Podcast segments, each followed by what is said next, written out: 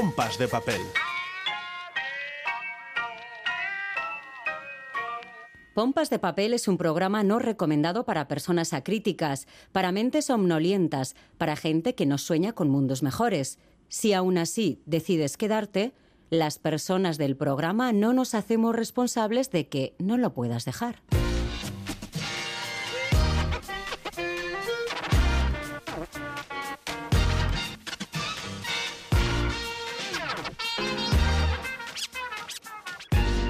Pompas de papel. Con Goizal de Landavaso. Gabordión, Gabón, Arrachaldeón, Egunón, Eguerdión. Este año se cumplirán 100 años del fallecimiento de Franz Kafka, uno de los grandes escritores del siglo pasado.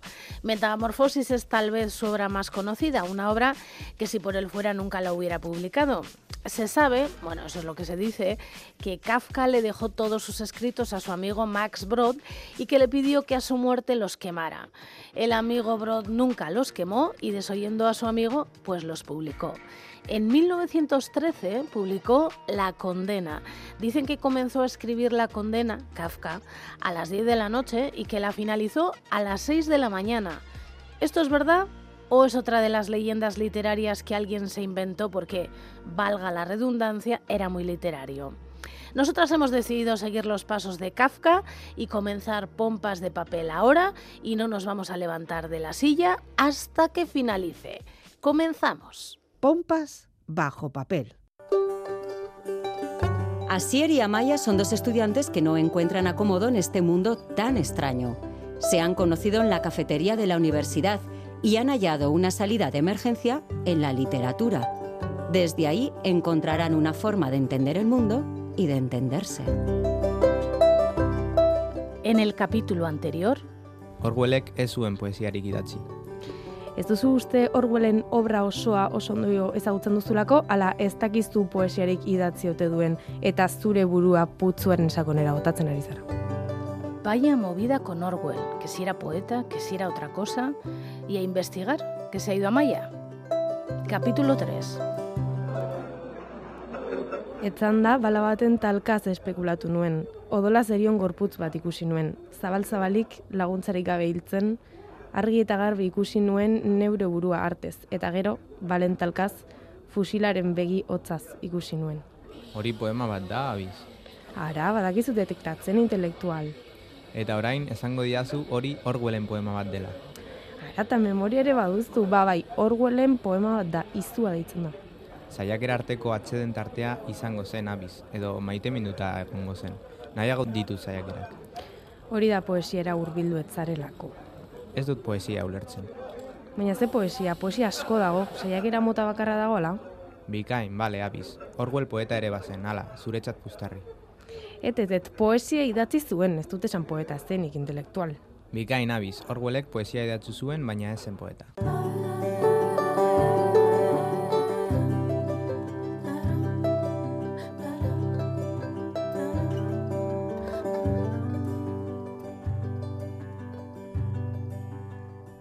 Yo leo. Tú lees. Él lee. Nosotras leemos. Vosotros leéis. Ellas leen. Ens trobarem lluny d'aquí, ens trobarem lluny d'aquí. Tot aquest món estrany no importa gens. Tu tens els ulls com un riu, els ulls com un riu. Ei,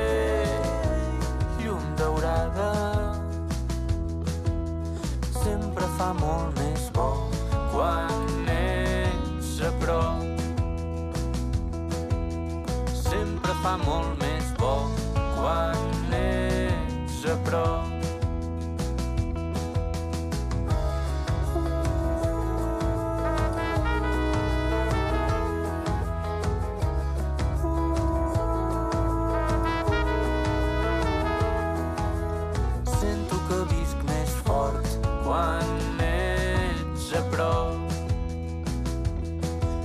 Teva ànima dins, la teva ànima dins. no pateixis. Sempre t'estimaré, volarem dalt de tot.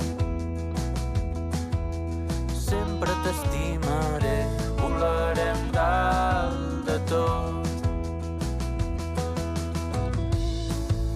Les mans són ocells blancs, tot el que em fan sentir és sagrat. Les teves mans són ocells blancs, tot el que em fan sentir és sagrat. Quan t'entro a dins, brilla tot. Quan t'entro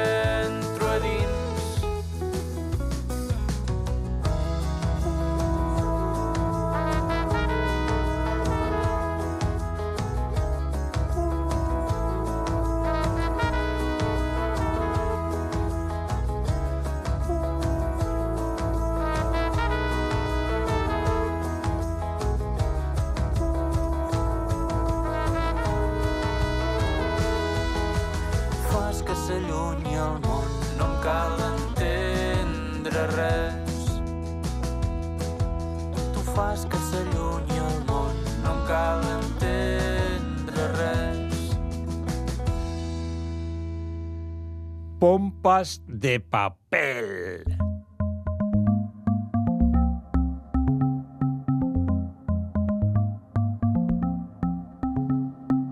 Nos hemos colado en cultura.eus para recuperar la conversación que mantuvieron Galder Pérez y Lidia Hernando sobre la primera novela publicada por esta última. Atención, así fue la charla.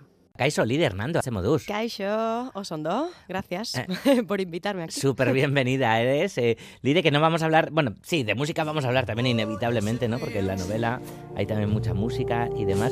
It's been too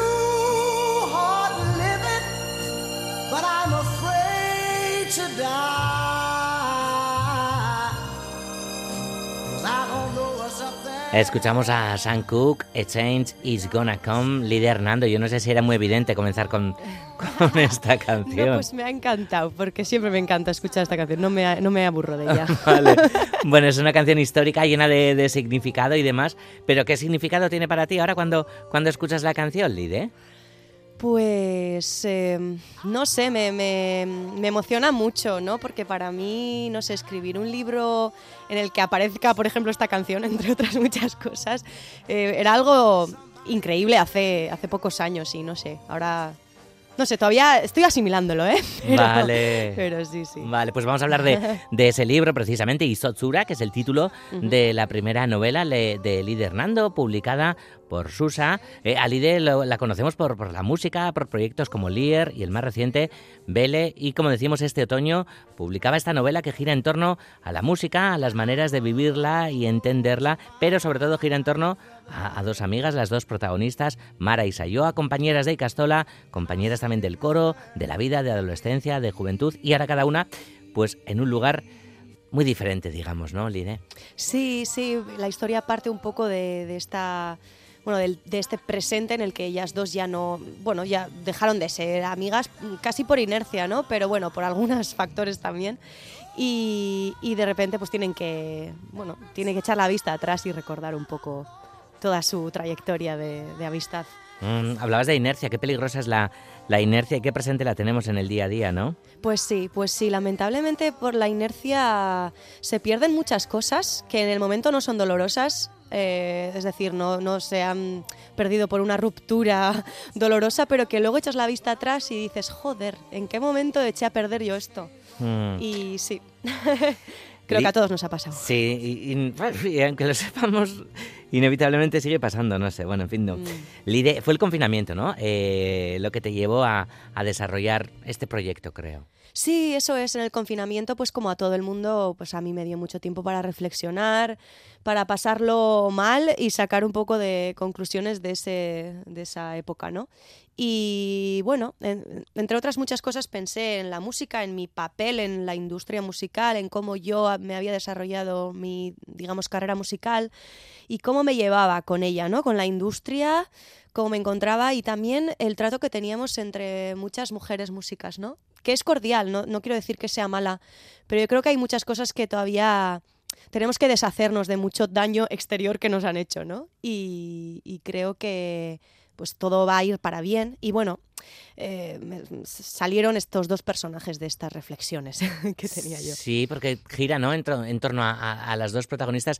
Yo no sé, Lidia, si Isotsura comienza como una novela sobre la música y luego termina siendo una novela de, de amistad o cómo, cómo se va desarrollando, gestando. Mm, Sí, no sé eh, cómo será para el lector que, o la lectora que venga directamente al, al libro de cero, ¿no? Para mí ya es que es súper difícil leerlo sin, sin, sin Claro. estar condicionada de nada. Pero sí que la escritura por lo menos fue así, ¿no? Yo em- empecé a escribir un libro sobre música y acabé dándome cuenta que estaba escribiendo realmente un libro sobre la amistad. Mm. Amistad entre, entre Sayo y Mara, antes hemos hablado un poquito de ellas. ¿Cómo las describes tú? ¿Cómo las presentas? Pues, joe, para mí son dos personas que parten totalmente de, de mi interior, ¿no? O sea, son muy diferentes, pero cada una tiene rasgos que yo misma tengo, ¿no? Y yo misma también he caído muchas veces en contradicciones en cuanto a lo que siento que es lo correcto hacer en la música, en la industria. Y, esas contradicciones al final las he plasmado en ellas. Y no sé, son personas, las he intentado mm, como describir de una manera superhumana, ¿no? Yo creo que mucha gente se va a identificar con ellas, con sus altibajos y con su humanidad, ¿no? Pero son muy diferentes a la vez. Son muy diferentes. pero también se pueden ver muchas maras, muchas sayoas por ahí, ¿no? Seguro que mucha gente también la- las puede eh, reconocer y no solo relacionadas con, con la música, ¿no?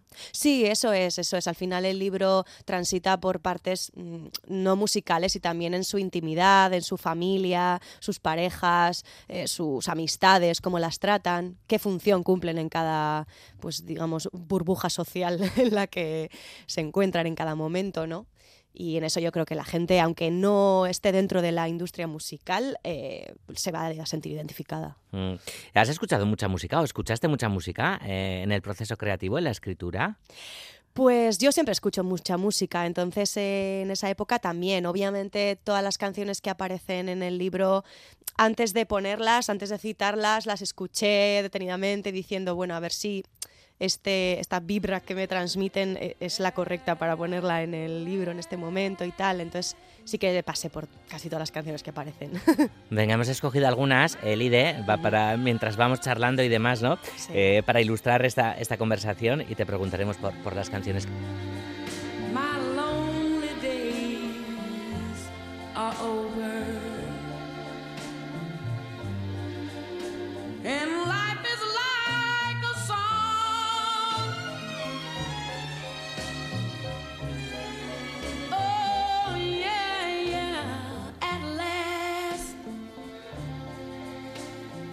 Atlas con, con Eta James, ¿qué es para ti esta canción, Lide? eh?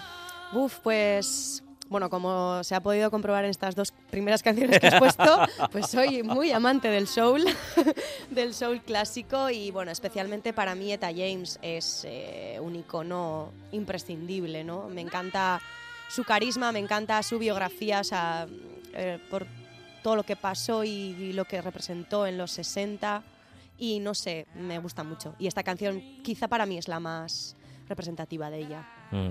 Eh, en la novela Lide, en Isotsura, eh, bueno, hablábamos antes, ¿no? De, de la relación de amistad, de la música y demás, ¿no? Hay como mucho de social y tal, pero también hay, hay un enganche constante, ¿no? Con, con el público, con, con la gente lectora y demás, no sé. am, ¿Has querido trabajar precisamente un, un hilo? No sé si es tanto como suspense, bueno, sí, ¿por qué no? ¿no? Que, que va desembocando, ¿no? Va llevándonos ahí la novela página a página. Sí, claro, aunque el libro no sea de suspense, es más bien, digamos, un drama, bueno, drama realista, que también tiene un poco de comedia a veces incluso.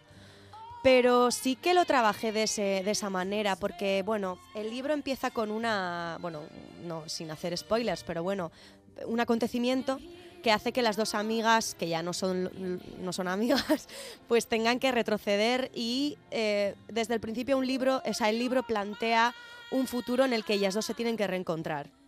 Entonces, para mí era importante que aunque el lector sepa qué es lo que va a pasar al final, es decir, es inevitable que se van a tener que encontrar, eh, trabajar todo ese transcurso eh, para sentar las bases para que el lector ya, una vez ellas se encuentren, sepan por qué cada una actúa como actúa, ¿no? Mm. Y cómo esa- ese encuentro pues, es más tenso de lo que debería ser. Ya.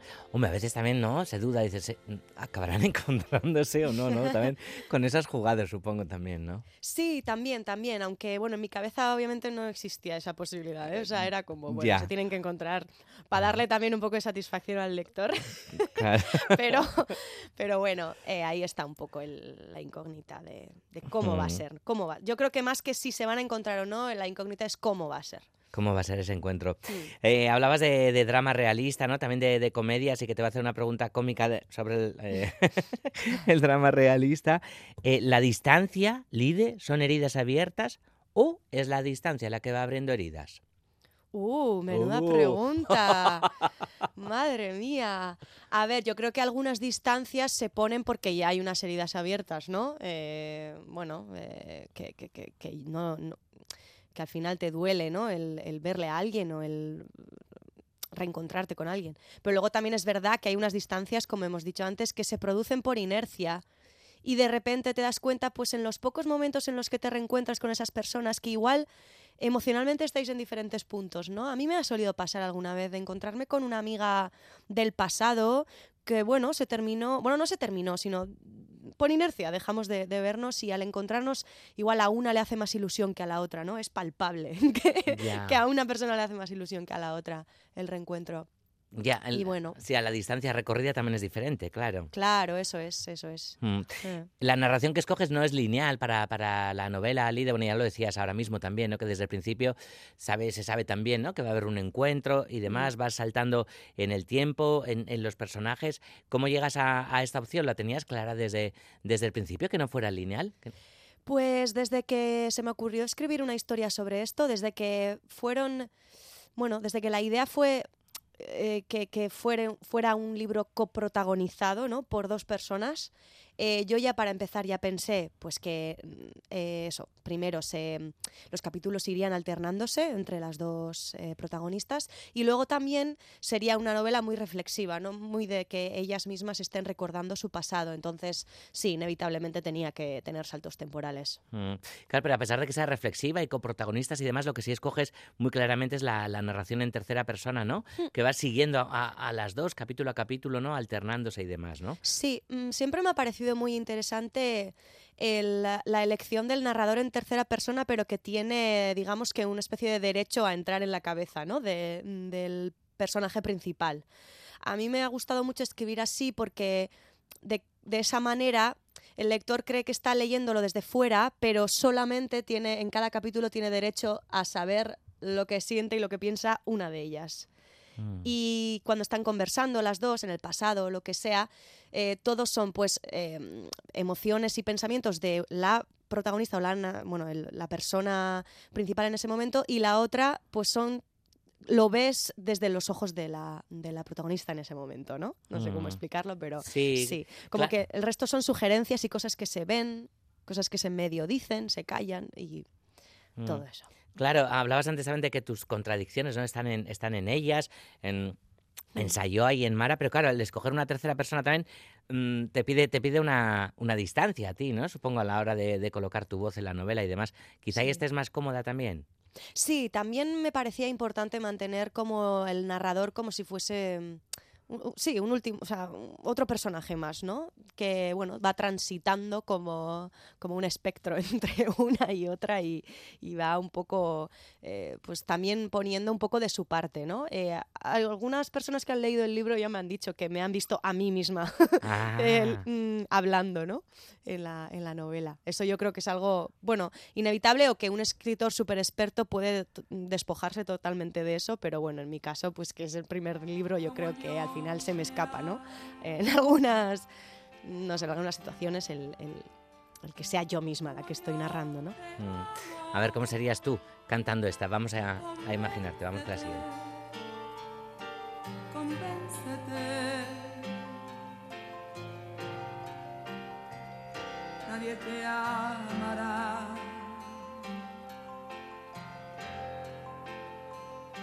Como yo te amo. ¿Has cantado alguna vez esta en público, Lide? Pues la verdad es que no. Pero en casa sí. Claro, eso nos lo daba casi por hecho, sí. Sí, joder, es que a ver, yo creo que se habla muy poco de las folclóricas aquí, ¿eh? Eh, en Euskal Herria en general tenemos como cierto, ¿no? Vergüenza de, de- de Sí. reconocer que nos gustan, pero a mucha gente le gusta. Claro, pero, pero hay algo de eso también, creo, ¿no? En, en la novela, en, en Isotsura, de, de quitarse ciertos complejos, ¿no? Sí. Eh, quitarse un montón de, de prejuicios. A veces lo llamamos, no sé, creo que por taparlo también, o guilty pleasures y demás, ¿no? Sí, ya, eso es, porque guilty, no tiene ningún sentido, la verdad, ¿no? Pero sí, sí, somos muy así, muy, muy de aparentar cosas y, y en el libro también se, se- bueno, he intentado plasmar un poco ese sentimiento, ¿no? De, de según que ciertas personas con qué estatus social eh, tienen que tapar un poco su, su forma de ser Mm, real. La apariencia y demás, ¿no? Ahora que nos hemos derretido un poquito con, con Rocío Jurado, hablemos de, del título, Isotsura, Lide, porque sí que está, ¿no? Urto Aurretic, una canción muy presente y demás, ¿no? Sí, al final, bueno, el título fue realmente eh, lo último que se puso eh, al libro y una vez terminado y un poco después, o sea, casi en la edición. Y mm, bueno, sí que es verdad que, tan- que el hielo es algo que se menciona mucho en el libro, el hielo, el, el agua, las corrientes. Y yo quería algo relacionado con eso. Y al final me pareció, me pareció un término bonito, ¿no? Ese hielo, agua, hielo, ¿no? es que, eh, que no sé cómo traducirlo, pero sí, es una manera de transición entre el hielo y el agua, que es un poco, pues el hielo mientras se está derritiendo, el agua mientras se está congelando y es una, como una situación súper efímera. Mm. Lidia, hablamos de, de primera novela, pero tú ya eh, eh, venías escribiendo de, de antes y demás, ¿no? Que, aunque no lo hicieras públicamente, ¿no? Sí, eso es. Yo la verdad es que escribo desde pequeña y he hecho muchos intentos de... Porque siempre se me ocurrían historias para novela, ¿no? Entonces, claro, pues de pequeña, pues con la poca disciplina que tienes, pues vamos, me salía de todo. Y, y bueno, luego hice un máster también en creación literaria, que fue un poco un año de mucho aprendizaje, pero también me metió mucho miedo, ¿no? De, uff, no sé si sirvo yo para esto. Y entonces lo aparqué durante un tiempo hasta que he vuelto a, a tener ganas de escribir. ¿Y cómo sientes la relación entre, entre la música y, y- y la literatura? Hay, hay para quien fue un sacrilegio y demás, ¿no? Hay el Nobel de literatura, ¿no? Para, para un músico, para Dylan y tal. Sí, a ver, jo, para mí han estado siempre muy conectados, ¿no? Es evidente, o sea, cuando haces música, o por lo menos si eres eh, letrista, eh, escribes letras y en eso te a hacer una literatura, ¿no? Muchas veces en la música lo que escribes es autobiográfico, pero hay veces que también tiras de ficción. O sea, ¿cuánta gente se ha inventado historias para escribir letras? Eh, no sé. Y, y se usa mucha poesía. O sea, que yo creo que siempre ha- han estado relacionados. Y bueno, lo del Nobel, la verdad es que no tengo una opinión muy clara. pero, pero bueno, para mí siempre han estado conectados. Lo que pasa es que la forma de, trabajarlas es diferente. La música para mí es mucho más social y mucho más compartida. Y la literatura, en este caso, eh, la creación de esta novela ha sido muy solitaria. Claro. Y el feedback, porque el feedback también, ¿no? Eh, La música es Mm. eh, se, se da el momento, bueno, sobre todo en los directos, ¿no? Con un disco no tanto, evidentemente, pero, pero en un directo sí, como estás viviendo también, ¿no? Ese, ese feedback, porque la respuesta de, de un libro no es tan, tan directa ni tan rápida, ¿no? Claro, claro, eso sí que me está costando. Obviamente llevo una década acostumbrándome a los ritmos de la música, entonces ya tengo una costumbre de, de- de recibir directamente lo que produzco, ¿no? O lo que enseño. Y, y en este caso no, son otros tempos. Tienes que tener mucha más paciencia, tanto para hacer el libro, para escribirlo, como en la edición, como en el feedback, ¿no? O sea, al final, pues eso, poco a poco me están llegando a cuentagotas las opiniones, y, pero es otra manera, ¿no? De, de vivir lo que has creado, no sé. Voy a dejarte el mundo para ti solita. Te solté la rienda, José Alfredo Jiménez, bueno, que además em, esta canción, ¿no? Acompaña a, a una escena muy concreta en, en- Sí. en la novela, ¿no? Sí, sí, sí. Que tampoco puedo decir. No, pero- no, no, no, no. Pero sí, hay mucho. La verdad es que eso es un libro muy musical, ¿no? En general, no solo porque cuenta sobre la industria musical, sino la propia música. Yo quiero o me gustaría que la gente que lo leyese escuchase la música mientras lee, ¿no? Mm. ¿Y escucharla eh, en qué soporte? Pues no lo sé. Porque de eso también hablas bastante en la novela, que es muy chulo también, ¿no? Que, claro, de- es que hay tantas cosas que... que- Hay muchas cosas, sí. sí. sobre, sobre los soportes también hay muchas reflexiones, ¿no? Al final es que el libro se, se centra mucho en los años 2000, ¿no? Desde el 2000 al 2010 aproximadamente. Entonces, claro, ahí pues pasaron el Disman, el MP3, o sea, por ahí eh, están pululando y tienen también, ¿no? Como objetos como McGuffins, Hmm. tienen importancia algunos de ellos. Es un viaje también a toda aquella época, ¿no? Socialmente, culturalmente, ¿no? Incluso políticamente, ¿no? Lide? Sí, para mí es muy... Sí, yo creo que últimamente muchos millennials estamos ah, escribiendo o bien cantando sobre eh, toda esta infancia y esta adolescencia de los 2000. Yo creo que ya ha empezado nuestra nostalgia, porque ya nos han adelantado otros por... eh, la generación Z y demás, así que ya estamos los millennials reivindicando nuestro pasado ya y se está notando en, en muchas bandas que conozco o teatro, se me viene a la cabeza por ejemplo Formol, Laura Teguía Sí. que hizo este álbum Álbum, qué y maravilla. luego Merina Gris, sí. por ejemplo, que hablan mucho sobre la nostalgia millennial y, y en este libro ta- también hay mucha nostalgia millennial, la verdad. El libro se titula Isotsura, como decimos, publicado por Susa, y hemos charlado con, con su autora, con Lide Hernando Muñoz. Lide, sekulako plazera izan da. Es que ricasco. Eskerrik asko zurita, nahi duzun arte, musu handi bat. Es que ricasco, aio. Rachel was a year older when I was in the second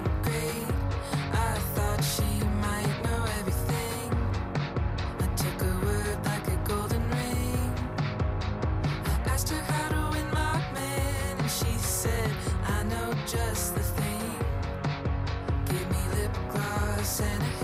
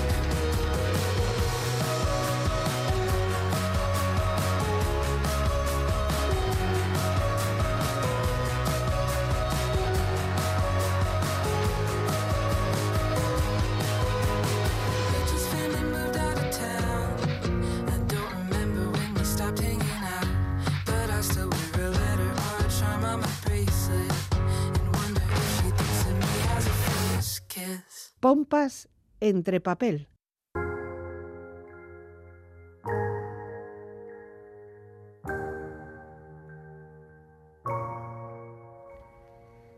Hirugarren astez, beste hiru liburu zuentzat. Aukeratzeko nahieran bata edo beste, nire gustokoena dena edo ez. Tarte hau esan izuelako zela, anarkia eta intuizioa. Zalantzaz beteta egoten naiz liburuak zuri entzule, nola aurkeztu asmatu nahian, baina aste honetan aitortuko dizuet lasaitu naizela pixka bat, berrian gorka urbizuri irakurri diodalako aldarrikatu behar dela zalantza. Beraz, zuere lasai, liburuekin ezin asmatuta bazabiltza, ea gaurko proposamenekin laguntzen dizudan.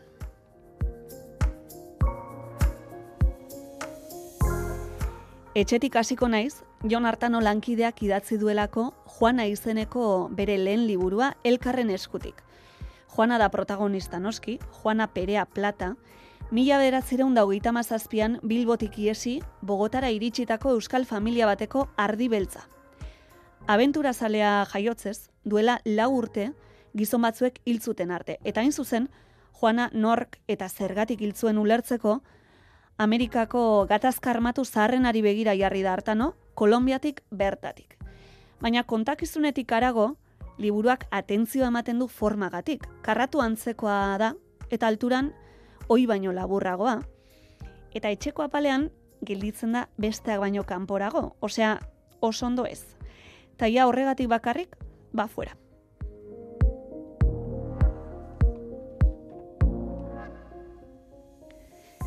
Bigarrena, gaztelerazko proposamena da. Kolore arroz suabe batek biltzen du liburu osoa, horrek ni behintzat erakarri nau, eta azalean agertzen dira bianka, konbers berde batzuk jantzita honetan. Izenburua, Correras ante los perros, Fernando Palazuelos Bilbotarrak idatzitakoa, eta argitaletxea, Baile del Sol. Bertan idazleak, Fabioren historioa kontatzen du, gizarte langilea da Fabio, bisemeren aita, eta jokei jokalari ona izandakoa gaztetan. Kazetari batek etapa horretaz galdetzen dionean tipoa jartzen da atzera begira, eta gogoratzen du nola sentitu zituen aurra zela, bakardadea, beldurra eta mina. Kontzientziak astintzeko liburua da itxura batean, baina nik momentuz mesanotxean utziko dut.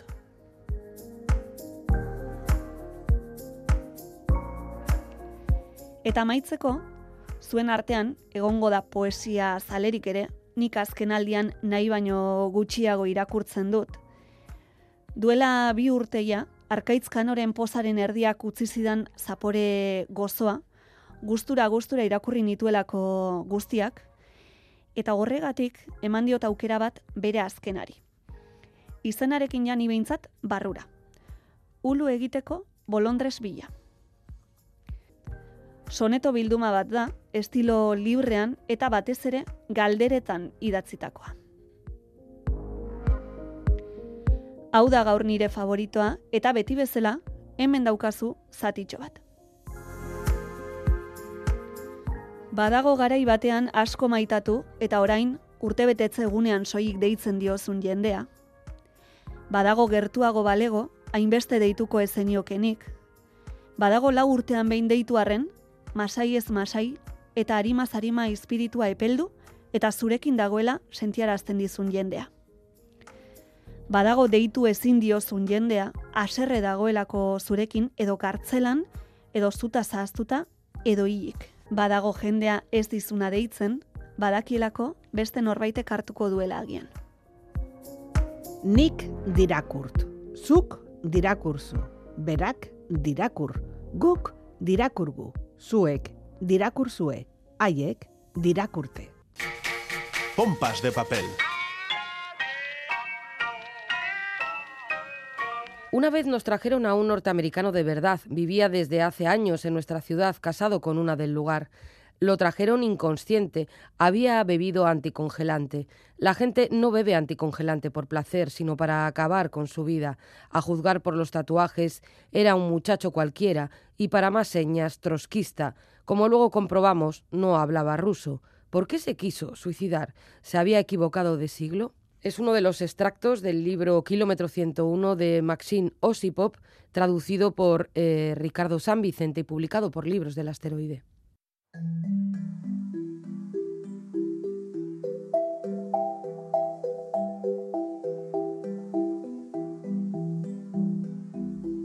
En la Unión Soviética a los condenados por delitos políticos se les prohibía, entre otras cosas, vivir a menos de 101 kilómetros de las grandes ciudades. Así se desarrollaron pequeñas poblaciones como Tarusa, la población en la que se sitúan la mayoría de los textos de este libro, que pasan por anotaciones, reflexiones y diría yo que a veces desahogos. El autor de Kilómetro 101 es Maxim Osipov, un escritor nacido en Moscú en 1963. Licenciado en medicina en 2005, abandonó Moscú para recuperar el trato directo de los pacientes y, o con los pacientes y se estableció en Tarusa. Osipov comenzó a publicar en 2007 y ha obtenido un reconocimiento internacional con libros como Piedra, Papel, Tijera. Considerado heredero de Chekhov, quien también fue médico, es un escritor que nos ayuda a entender la Rusia actual, con la que, hay que decirlo, él es muy crítico. En este libro que hoy nos ocupa, las anotaciones arrancan en 2006, cuando llega feliz, motivado, a Tarusa. Allí se va a encontrar con un panorama en el que destacan varios problemas. En primer lugar, dice que los sentimientos más habituales entre los pacientes y también entre los médicos son el miedo a la muerte y el poco amor a la vida. En segundo lugar, el poder, dice, se divide entre el dinero y el alcohol, es decir, entre las dos encarnaciones de la nada. Lo cierto es que el alcoholismo y los problemas que genera esta enfermedad recorren todo el libro. Osipov nos muestra también el funcionamiento de la sanidad rusa, en la que parece indispensable contar con la ayuda de mecenas y filántropos, un sistema en el que la corrupción además está presente a través de mordidas o sobrepagos, por ejemplo. La burocracia, por supuesto, es también referida. En nuestro país, comenta, la intrincada legislación nos protege con mayor efectividad de los cambios a mejor. Osipov nos muestra además una maraña de personajes, pacientes, compañeros, funcionarios, y aunque mm, los retrata con una mirada humanista, no puede ocultar en ocasiones el hartazgo que le producen el embrutecimiento de parte de la población, especialmente masculina, y la frustración que le genera la desesperanza. En Kilómetro 101 nos ofrece también la crónica de un viaje a un congreso, que es en mi opinión un congreso médico, que es en mi opinión el texto más chejoviano de todos y que no tiene desperdicio. El tiempo avanza en la narración a través de las notas del autor y llegamos hasta la pandemia y las vacunas y continuamos hasta la invasión de Ucrania que romperá la vida de Osipov ya que decide abandonar su país. Nosotros, y con nosotros me refiero a quienes nos hemos marchado, largado, huido del país al poco de que Rusia hubiera atacado a Ucrania, odiamos la guerra, odiamos a quien la ha desencadenado y no teníamos previsto abandonar el país. Kilómetro 101 ofrece en definitiva un personal retrato de la Rusia de Putin condicionada aún por el peso del pasado soviético.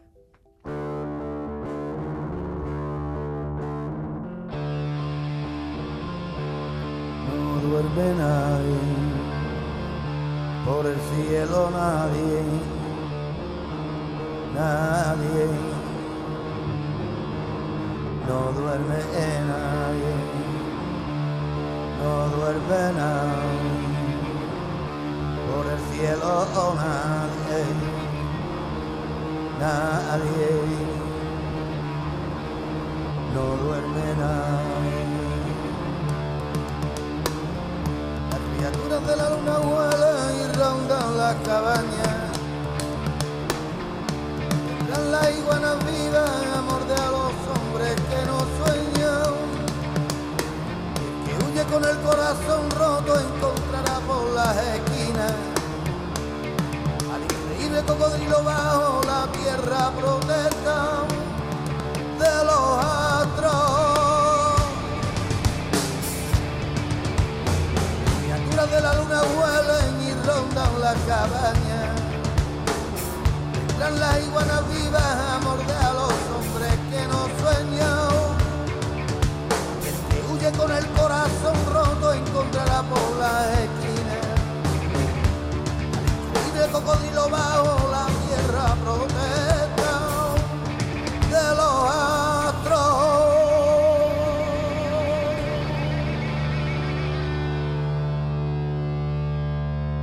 Pompas de papel. No me cuentes el final con... Gaur gorka arreserekin. Kaixo gorka zer moduz? Ondo zuek ere bai. Oso ondo. Zein libururi buruz hitz egin nahi duzu gaur?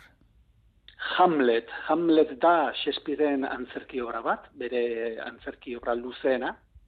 Nire ustez novela baten antza dauka, eta ba, novela batean bezalaxe, ba, personaje oso oso komplejo bat aurkezten du, eta eta horregatik e, nire ustez da literatura klasikoko lehen personaje modernoa nola baitezan.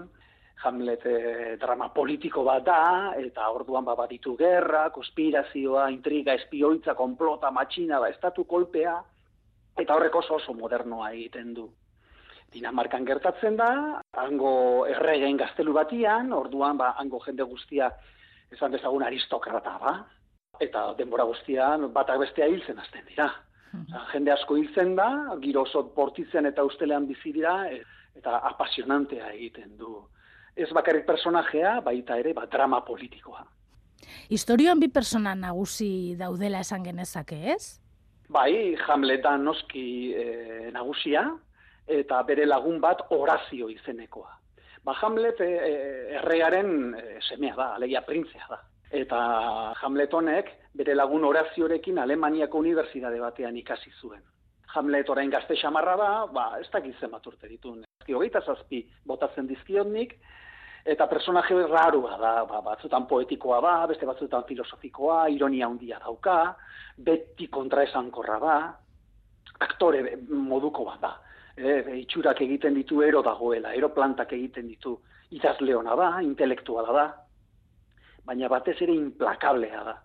Eta, ba, historia honetan, antzerkian, bost hilketaren arduraduna da. Eta Horazio, ba, bere laguna aldiz, ba, da gizon serio bat. E, eta esan dezagun, ba, zentzuduna. Hamleten e, konfiantzazkoa den persona bakarra da Horazio, ze Hamleten zat, gainerako persona guzti guztiak arerioa dira, aurkariak dira, edo, edo bere kontra daude. Ez? Hamlet Shakespearek idatzitako antzerki lan bat da, baina zure ustez novela bat da. Bai, bueno, gertatzen dena da, ba oso oso luzea dela, eta antzerki obra hau, ba hau representatzeko ia egun oso bat beharko litzake. Testu guztia esan eta hemengo gertakari guztiak agertzeko. Orduan sekula ez da representatzen oso osorik eta beti egiten dira Hamleten mm, esan dezagun bersioak. Beira, Eliot idazle eta poetak esaten zuen, hain dala misteriosoa eh, Hamlet obra, hain kontradiktorioa eta imperfektua, eh, dela pixka bat Mona Lisa kuadroa bezala, mendez mende reinterpretatu egiten da. Eta orduan, ba, ba segitzen du, ez bakarrik historia enigmatiko bat izaten, baizik eta baita ere, ba, interpretazioetan, ba, beti intriga berriak sortzen dituena. Ze dena da traizio bat, dena da mendeku bat, eta interpretazioetarako e, bide ikaragarri mordoa zabaltzen du. Zuk uste duzu hemendik aurrera ere oraindik ere deskubrituko dugula Hamleten zerbait berri? Nik uste bai, ze, azken batean kontuan hartuta urtero egiten direla Hamleti buruzko ba, eun liburu baino gehiago idazten dira, ba, seguru deskubrituko direla gauza berriak, interpretazio berriak, Bueno, irakurketa feministak egiten dira, irakurketa marxistak egiten dira, era eskotako irakurketak egiten dira, eta personaje hain komplejua da, eta kontakizuna da hain korapilatzua, e, argumentua laburbiltzea ere zinezkoa da, ia, ia, liburu bat behar da, ia, ia, ba, hemen gertatzen dena esplikatzeko. Ba, nik uste dut, menderik mende irakurtzen segituko den antzerki bat izango dela eta personajeak emango duela, personaje graziarrak bezala. Ba, Hamlet bihurtuko da gure literatura modernoko ba, personajerik eh, zan dezagun misteriotsuen eta intriganteen artean. Eskerrik asko gorka urrengor arte. Urrengor arte. Je lis. Tu lis. Il, elle lit. Nous lisons. Vous lisez. Il, elle lise. Hoy con Iker Zabala y vamos a hablar de literatura y cine. Hola Iker. Hola, hola, ¿qué tal? Bueno, vamos a hablar de un libro que ha sido un libro muy deseado y esperado, Meditaciones de cine de Quentin Tarantino. Sí, así es. es que también escribe. Sí, claro, escribe. Ha escrito siempre guiones cinematográficos, es el autor de, de todas sus películas, el autor eh, literario. Y bueno, este libro, Meditaciones de cine, Cinema Speculations, creo que se llama en, en inglés, eh, bueno, ha sido, digamos, una fantasía cinéfila durante muchísimo tiempo. Sabemos que Quentin Tarantino es eh, un hombre de, de vastísima cultura cinematográfica, ¿no? Es casi una leyenda, ¿no? En uh -huh. torno a, a, su docencia poco normativa, ¿no? Que sabemos que ha visto muchísimas películas y, y ha sido su estudio sobre el cine y, y, digamos, se ha especulado durante muchísimos años, durante décadas, sobre cómo sería, ¿no? Un libro escrito por, por Quentin Tarantino. Bueno, esta es su primera publicación en el campo de la no ficción porque sí que tiene un libro, ¿no? En torno a su película Érase una vez en Hollywood, algo así como un universo expandido, era una novela en aquel caso, a pesar de que tiene también campos que son casi narrativo. ¿Podríamos decir que es una como una especie de biografía o no? También tiene Sí. un poquito de esto. Digamos que el libro podría eh, dividirse en varios ejes. Hay análisis en torno a, a películas, eh, críticas mm, convencionales, eh, si puede llegar a llamarse convencional lo que, lo que escribe este hombre y su personal escritura, pero sí que hay una parte donde él narra cómo fue su infancia, una infancia muy relacionada con, con el visionado de, de las películas. Em, el libro se circunscribe a un periodo determinado de tiempo, va desde el 68 hasta el 81, elige películas de, de esa época y se limita también al cine americano, porque sabemos que el cine europeo o el cine chino también tiene mucha influencia en, en Quentin Tarantino. Y en este caso él nos cuenta eh, cómo fue su experiencia vivencial de ver estas películas, que es muy interesante, porque también nos hace un retrato de una época. Él eh, cuenta cómo él iba al cine junto con su madre y con las sucesivas parejas que iba teniendo su madre en, en Los Ángeles de, de los años 60 y, y 70 y cómo veía las películas, que es muy diferente a cómo las percibimos hoy, ¿no? Digamos que estamos en las antípodas, ¿no? De, del cine doméstico, del cine de, de plataforma que tenemos hoy y es muy interesante porque habla de las películas, habla por ejemplo de, de Hermanas, de, de Brian De Palma, de, de defensa, de autodefensa de, de, de John Burman y se refiere a ellas a cómo las vivió él en el cine, en cines que estaban repletos, que los espectadores en ocasiones gritaban a la pantalla y él calibra mucho estas reacciones que generaban estas películas y, y en base a eso él también hace sus, sus propios análisis. Es, es muy interesante ver cómo él disecciona ¿no? el cine americano de, de los años 70 desde un, bueno, desde un punto de vista tremendamente casi casi eh, mitómano, ¿no? porque él al final él manifiesta ¿no? que es el, el cine de su vida casi. ¿no? Digamos que beber de sus fuentes cinematográficas en este caso eh, nos ayuda ¿no? a completar ese aura casi de castillo ¿no? que, que se establece en torno a Quentin Tarantino. O sea, que es una manera también de entender su cine. Sí, sí, es una manera de entender su cine mediante su literatura que es muy distinta a su manera de crear cine, ¿no? Porque sabemos que su cine es eh, muy minucioso, ¿no? Todo está muy pensado al detalle, hay tratados, ¿no? Sobre cómo sus planos interrelacionan con otros planos creados previamente, ¿no? En el cine de, de John Woo o del cine de Sergio Leone. Y en este caso su escritura es muy distinta a su escritura cinematográfica porque es un libro que está hecho de forma casi desbocada, ¿no? Él más o menos escribe igual que habla, ¿no? Ahí son populares también sus vídeos, ¿no? Donde él tiene una oralidad casi casi eh, desbordante. También en apartados donde, por ejemplo, bueno, mete unos mamporros terribles a la crítica, digamos, eh, de, de la época, ¿no? Eh, creo que se refiere a, la- a los críticos de su época como gilipollas insidiosos, que Ah. aborrecen su vida, digamos, vamos. O sea, que no se corta nada. No se corta nada, no, no, es un libro muy, muy fresco porque, mm, porque es muy vivencial y, y son cosas que, que Tarantino eh, traslada sin ningún tipo de filtro. ¿Y qué es? ¿Muy gordo? Pues es muy gordo, digamos que mm, tiene, pues yo creo que se aproxima a las, a las 400 páginas, digamos que tiene al final un índice onomástico que es tremendamente provechoso. Pero es un poco anárquico el libro, porque está estructurado en capítulos que en ocasiones se refieren a películas que analiza de manera muy personal. ¿no? Bueno, hay desequilibrios porque las analiza demasiado profundamente en base a cuál es la relación que tiene con sus estrellas de cine, también es otra de las obsesiones que tiene Quentin Tarantino y en ocasiones habla sobre mm, películas dando un gran rodeo y hablando sobre cosas que parece que no tienen nada que ver, ¿no? Digamos, y las estructuras de la película hay por ejemplo un capítulo dedicado a cómo hubiera sido Taxi Driver si hubiera sido dirigida por Brian De Palma. Entonces digamos que no tiene una estructura demasiado clara, se mezcla lo vivencial con lo crítico, con el retrato de época, pero eso también paradójicamente le da una pátina de, de verosimilitud, de verdad al propio libro y transmite muchísima frescura Quentin Tarantino en su escritura. Pues Iker Zabala, es que ricasco. Eh, nos quedamos con este libro de Quentin Tarantino, Meditaciones de cine, para bueno para gente que le interesa el cine y para Sí, gente sí. Que, que no le interesa el cine también y que les interesan otras historias, ¿no? Sí, sí, claro. Entiendo, yo creo que es una figura eh, muy conocida y, y vamos, eh, acercarnos a su figura nos ayudará también a comprender un poquito sus películas. Es que ricasco, taurrengo arte. Vamos a no besar cada bat. Pompas desde papel. Un poema, un poema, un poema, un poema, un poema, un poema. Me atraen las cosas por su forma, no por su nombre. Creo llegar tarde a todo. Tanteo con las manos, a ciegas. Solo me convencen las texturas, las temperaturas, el peso de las cosas. Las palabras no me guían, las escucho y sigo de largo. He tenido que tocarlo todo con las manos, hundir las yemas en la mojada y fría viscosidad del barro, en la tibia viscosidad de la boca del animal. Entiendo el mundo con los dedos, sigo los rastros con la lengua y el olfato. Las pistas han de tener relieve. Es una vía complicada la del tacto, la del rastro químico. Requiero el contacto directo con la metáfora, ser atravesada por la idea, que se me enrede en los pies el deseo.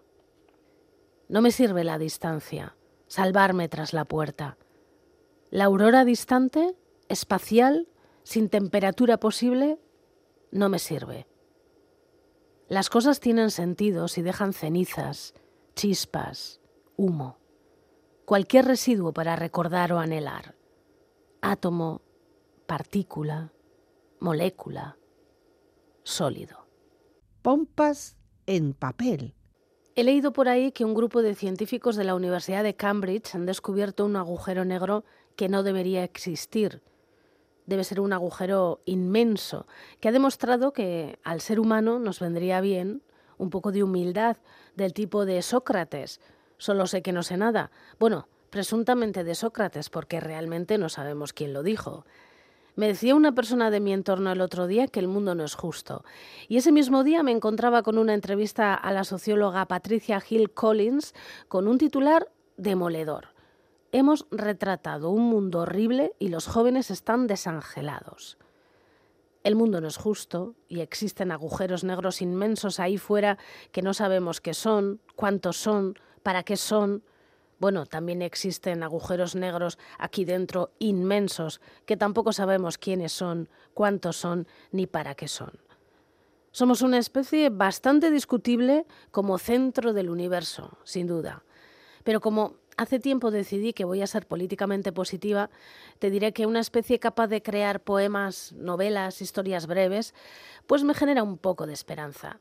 Así que aferrémonos a la creación humana, a la literatura, aunque solo sea por unos minutos.